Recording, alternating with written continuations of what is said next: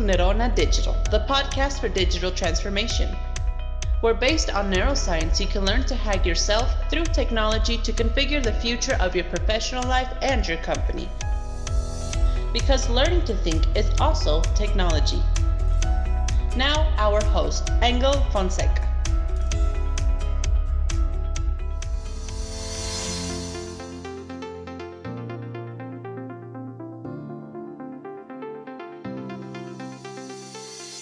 Hello, everybody. Thank you so much for your time, for being here as a thinker in this podcast of Neurona Digital, where we talk about innovation, digital transformation, and everything that ha- has to do with technology solving problems for companies.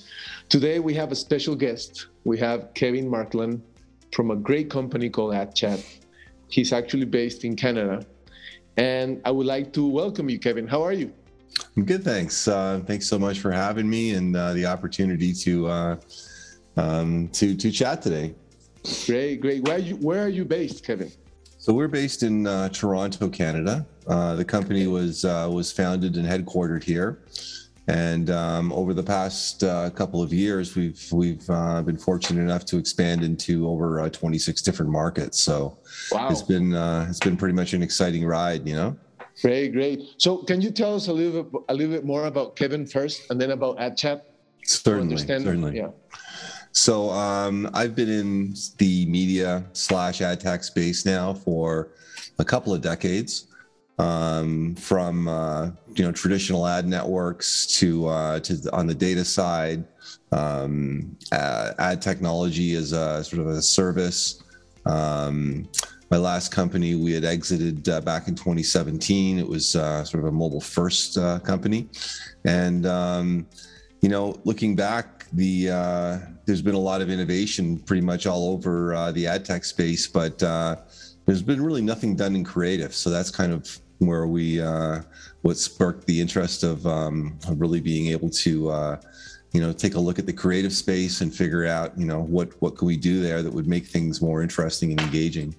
Because let, let me say something kevin. When we talk about uh, artificial intelligence in the in the advertisement industry or the digital advertisement industry it's like you can't see it you know? Actually what i heard about is that artificial intelligence in the advertisement industry is all about an algorithm that you'll never see you don't know how it works but it's there you know That's True. But what I'm what I, what I like about your platform and what you're doing, and I know you're gonna get there, is that you can actually feel, live, use the artificial intelligence, giving benefits for the brands, right?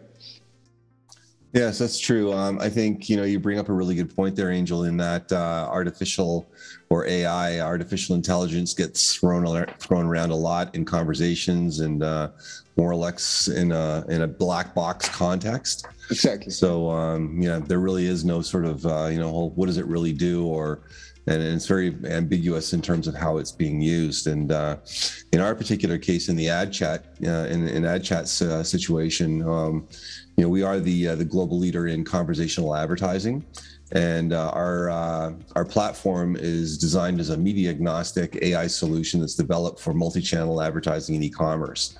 And our focus essentially is to enable brands with meaningful one-on-one conversations at scale uh, in the in the um, in the place of traditional banner ads and in social feeds.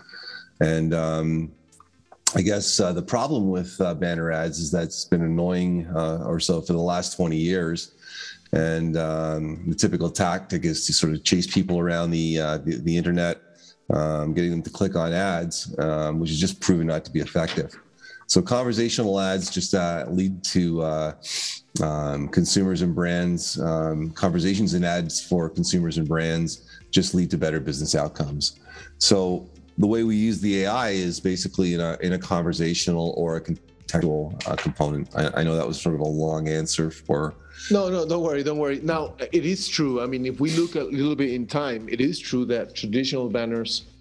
I mean, everybody knows this. I mean, just the best advertising is not actually just an ad, but what you're saying is that through your through your platform, you can convert typical advertising into a conversation which is actually more interesting right because if there's i mean if we see the metrics of ad banners i mean ctrs are going down bounce rates are going up Correct. but then a lot of a lot of companies are still investing on their programmatic and display campaigns because now they know that it matches and it adds up within a conversation uh, within a conversion uh, strategy. You know, yeah. we all know that Google doesn't just work because you just Google. Google works because you see an ad, you saw the the, the video ad. I mean, there's like a it's like it's, it's a buffet of different yeah. formats. But let me let me ask you so. Um, I, I, from your perspective and from from what you're doing in ad chat, how uh, are users users reacting to instead of seeing a banner seeing a conversation like it's like humanized? Yeah.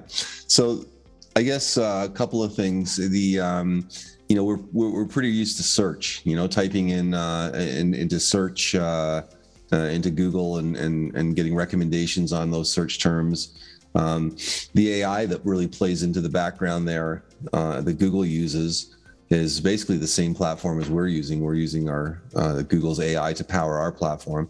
And when you type in a search term, it provides you with sort of a predictive uh, recommendation many times on the search side of things. Um, in terms of the uh, the conversational uh, AI, so, so, that's an example of the AI working in the background where it's it's it's really evident, but it's kind of um, you don't really see it, but it, it, really brings you the value because it's it's finishing the search terms and showing you other search terms that are that are relevant to you. Um, so again, that's a great example of contextual AI used in a in a, in a search or contextualized uh, format. So you know, again, back to the sort of standard banners and programmatic. Um, search is great because it converts. Uh, programmatic is is uh, solves the problem that search is limited to because search you you know you're limited to how many people are actually typing in those terms and searching for your product or service. Whereas uh, programmatic display allows you to build that reach and really push mass audiences to drive awareness. And uh, the problem and the challenge with that is, although that uh, you do see um, you know, multi-touch attribution that the the banner drove the awareness that it, that drove the search.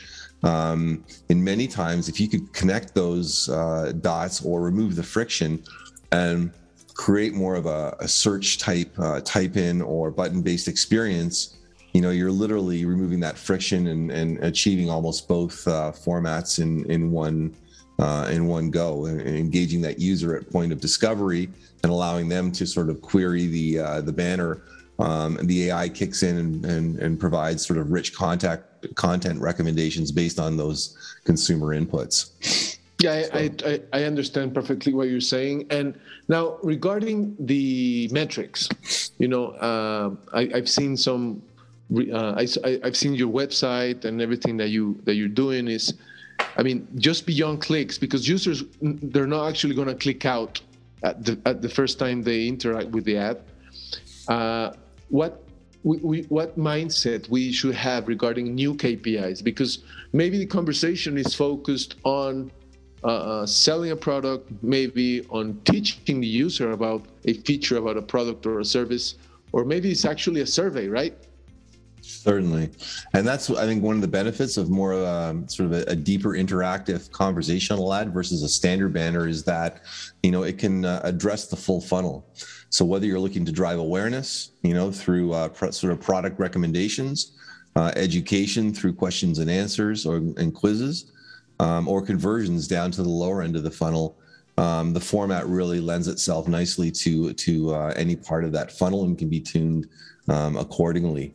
Um, so, in terms of um, uh, being able to interact with that content and get those personalized product recommendations, and again, I think the metrics that really matter and, and sort of addressing your question, and you know, in typical media or, or display placements, we have an impression or a viewable impression, in, in best case you know a click and, and hopefully some sort of conversion if that client uh, you know allows you to or, or your your IT allows you to uh, pixel or or um, you know put a tracking image on that um, on that landing page.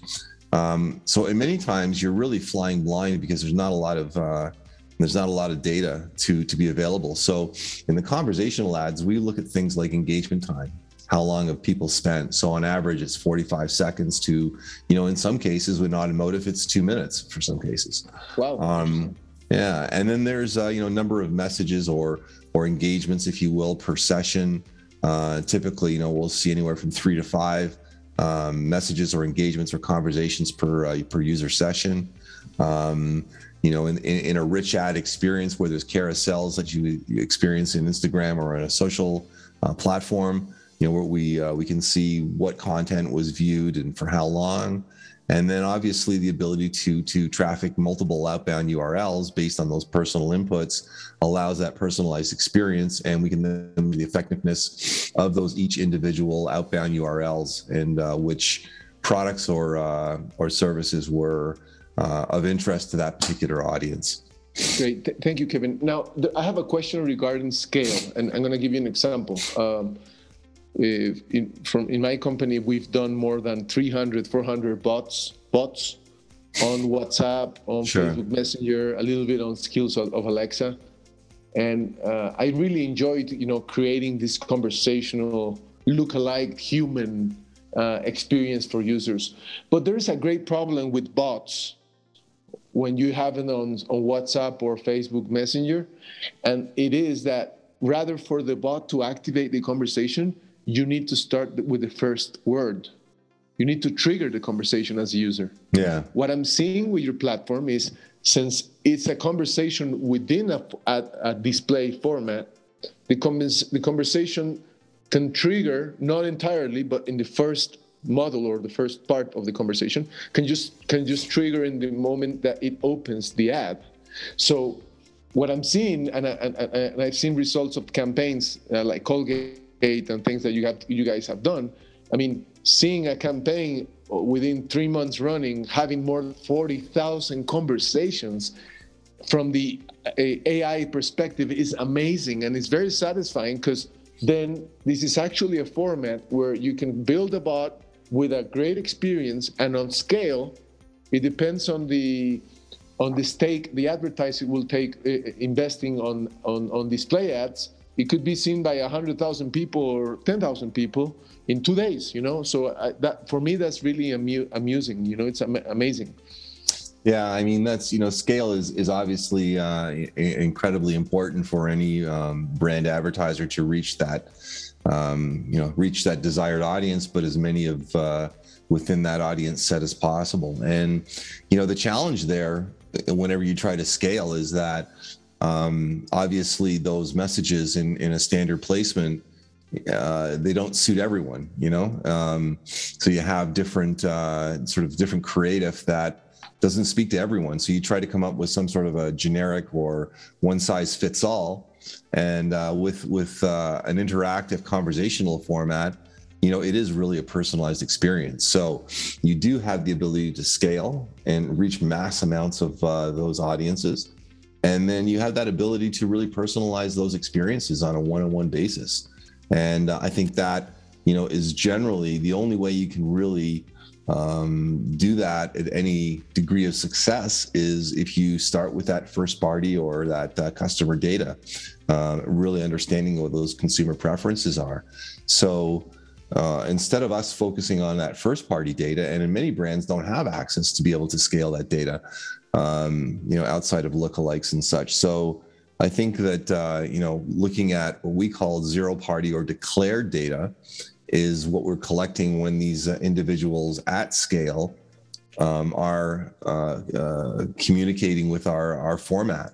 Um, you're getting their individual preferences. So if you take an audience size of you know two or three million, you can right away immediately know if 60% of those prefer um, you know the coupe versus the uh, the four door sedan or or whatever those preferences are or the uh, you know the uh, vacation um, beach resort versus the uh, the city uh, you know the city experience or you know whatever advertiser um, uh, preferences you're looking to discover within those audiences and then obviously from there you can build your retargeting segments and, and remarket to those um, individuals much more effectively uh, even without that first party data Great, great. Yeah, exactly. And now we're going to be having a cookieless uh, stage where first party data will be more valuable than ever. So what I'm seeing is the value of ad chat is actually a very innovative way of getting branding because you, you can talk. Uh, I mean, there's a Colgate creative that you guys built where you actually are starting a conversation with your smile. I mean, when was the last time you talked with your smile? You know. Yeah. Uh, I mean, so I think innovation is part of ad chat, data, as you're saying, and of course performance. So you, you mentioned e-commerce. So how does the conversation help the performance? I don't know if you can explain a little bit, little bit about that. Sure. So you know, in the case of e-commerce, and and uh, you know, I, I, guess you know, we can look at uh, even on e-commerce platforms, but uh, it works really well for e-commerce and when we're looking at sort of dynamic or or uh, dynamic creative. So, uh, what exactly is that? So, when we look at building uh, our platform, we've made provisions for APIs. So the APIs can connect to things like shopping carts, for instance. Um, okay. So when a product selection is made, we push that product selection directly to that landing page.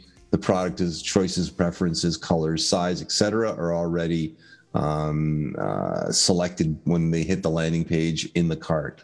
So instead of driving the click to the landing page and having that person, you know, spend hours sort of uh, going through and possibly abandoning the cart, you know, they land right on the cart with the product choices they've already made within the ad. So that's that's one point.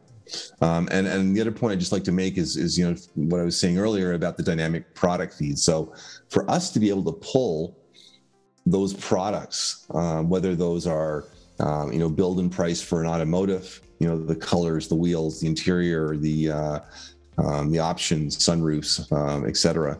You know, if we can pull that content dynamically uh, from um, from a sort of a hosted service and uh, and build those experiences for those individuals right within the ad, it's it's much more compelling than sort of just a, a generic banner that uh, is served to everyone. Great, great. So, Kevin, so brands are already spending their money on programmatic and display. They're already doing that. So what, what I understand is they can actually buy ad chat to place on top of their already invested display uh, campaigns to optimize what they're already they're already using that uh, investment. I mean, Certainly. it's not like uh, I mean all advertisers are using uh, display ads. How about using them with artificial intelligence where you can actually humanize the brand and create a great and create a great a great experience, right? That's that's what we're talking about. Definitely. Again, it comes really down to personalization, you know, um, and and back to the third party cookie as the depreciation of the third party cookie and that ability to really understand those personalized preferences. Um, you know, personalization is absolutely uh, critical when it comes to those experiences for individuals and uh, to be able to you know have that user select those preferences and very quickly discover the uh, the products or services or locations or what have you they're looking for you know is available and the ai is really good at interpreting those those inputs so for instance if you're um, uh, in the electric vehicle category you know we've seen a massive uptake because you know it's not just about selling a vehicle i mean tesla's changed the game now with evs uh, what we're seeing is there's so many questions. You know, what is the range? Uh, how do I charge it? Um, you know, what's the life of a battery? Um, can if I if I buy a non-Tesla EV, can I use a Tesla EV charging station to charge it? I mean, these are all really great questions. You know, that's incredibly difficult um, to address in one ad unit, at, at, you know, at scale and and we're able to do that through that conversational ai so letting the ai do the heavy lifting. So if you're looking for if someone's you know querying the uh, the chatbot for um, a conversational ad for uh, you know for range information we can turn back and provide them with that information immediately on range and uh, and charging capabilities and offer them a you know a variety of uh, relevant topics or, or content you know, based on those inputs. And that's the AI doing the heavy lifting in the background. Great, great. Where it really benefits the consumer. So it's artificial intelligence. You can humanize your brand with interaction. You can place it on display and social media. But we, we focus mainly on display. That can provide scale because the, the, triggering for the conversation is just the, the creative appearing. You can integrate with CRM, you can uh, uh, you can uh, apply on social media, and you can help uh, e-commerce through the conversation to profile the navigation of the user to land in the right place, right? That is correct. Right, great. Thank you so much, Kevin. Well, time is up. Uh, uh, where can we find uh, demos, examples of ad chat?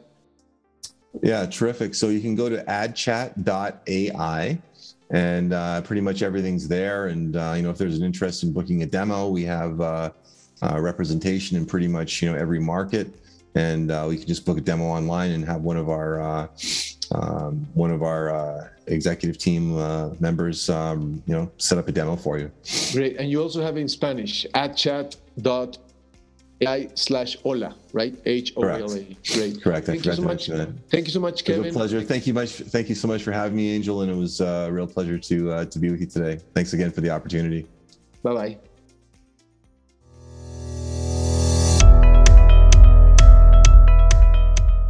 Thank you for being with us in Neurona Digital with our host, Engel Fonseca. Don't miss our next episode.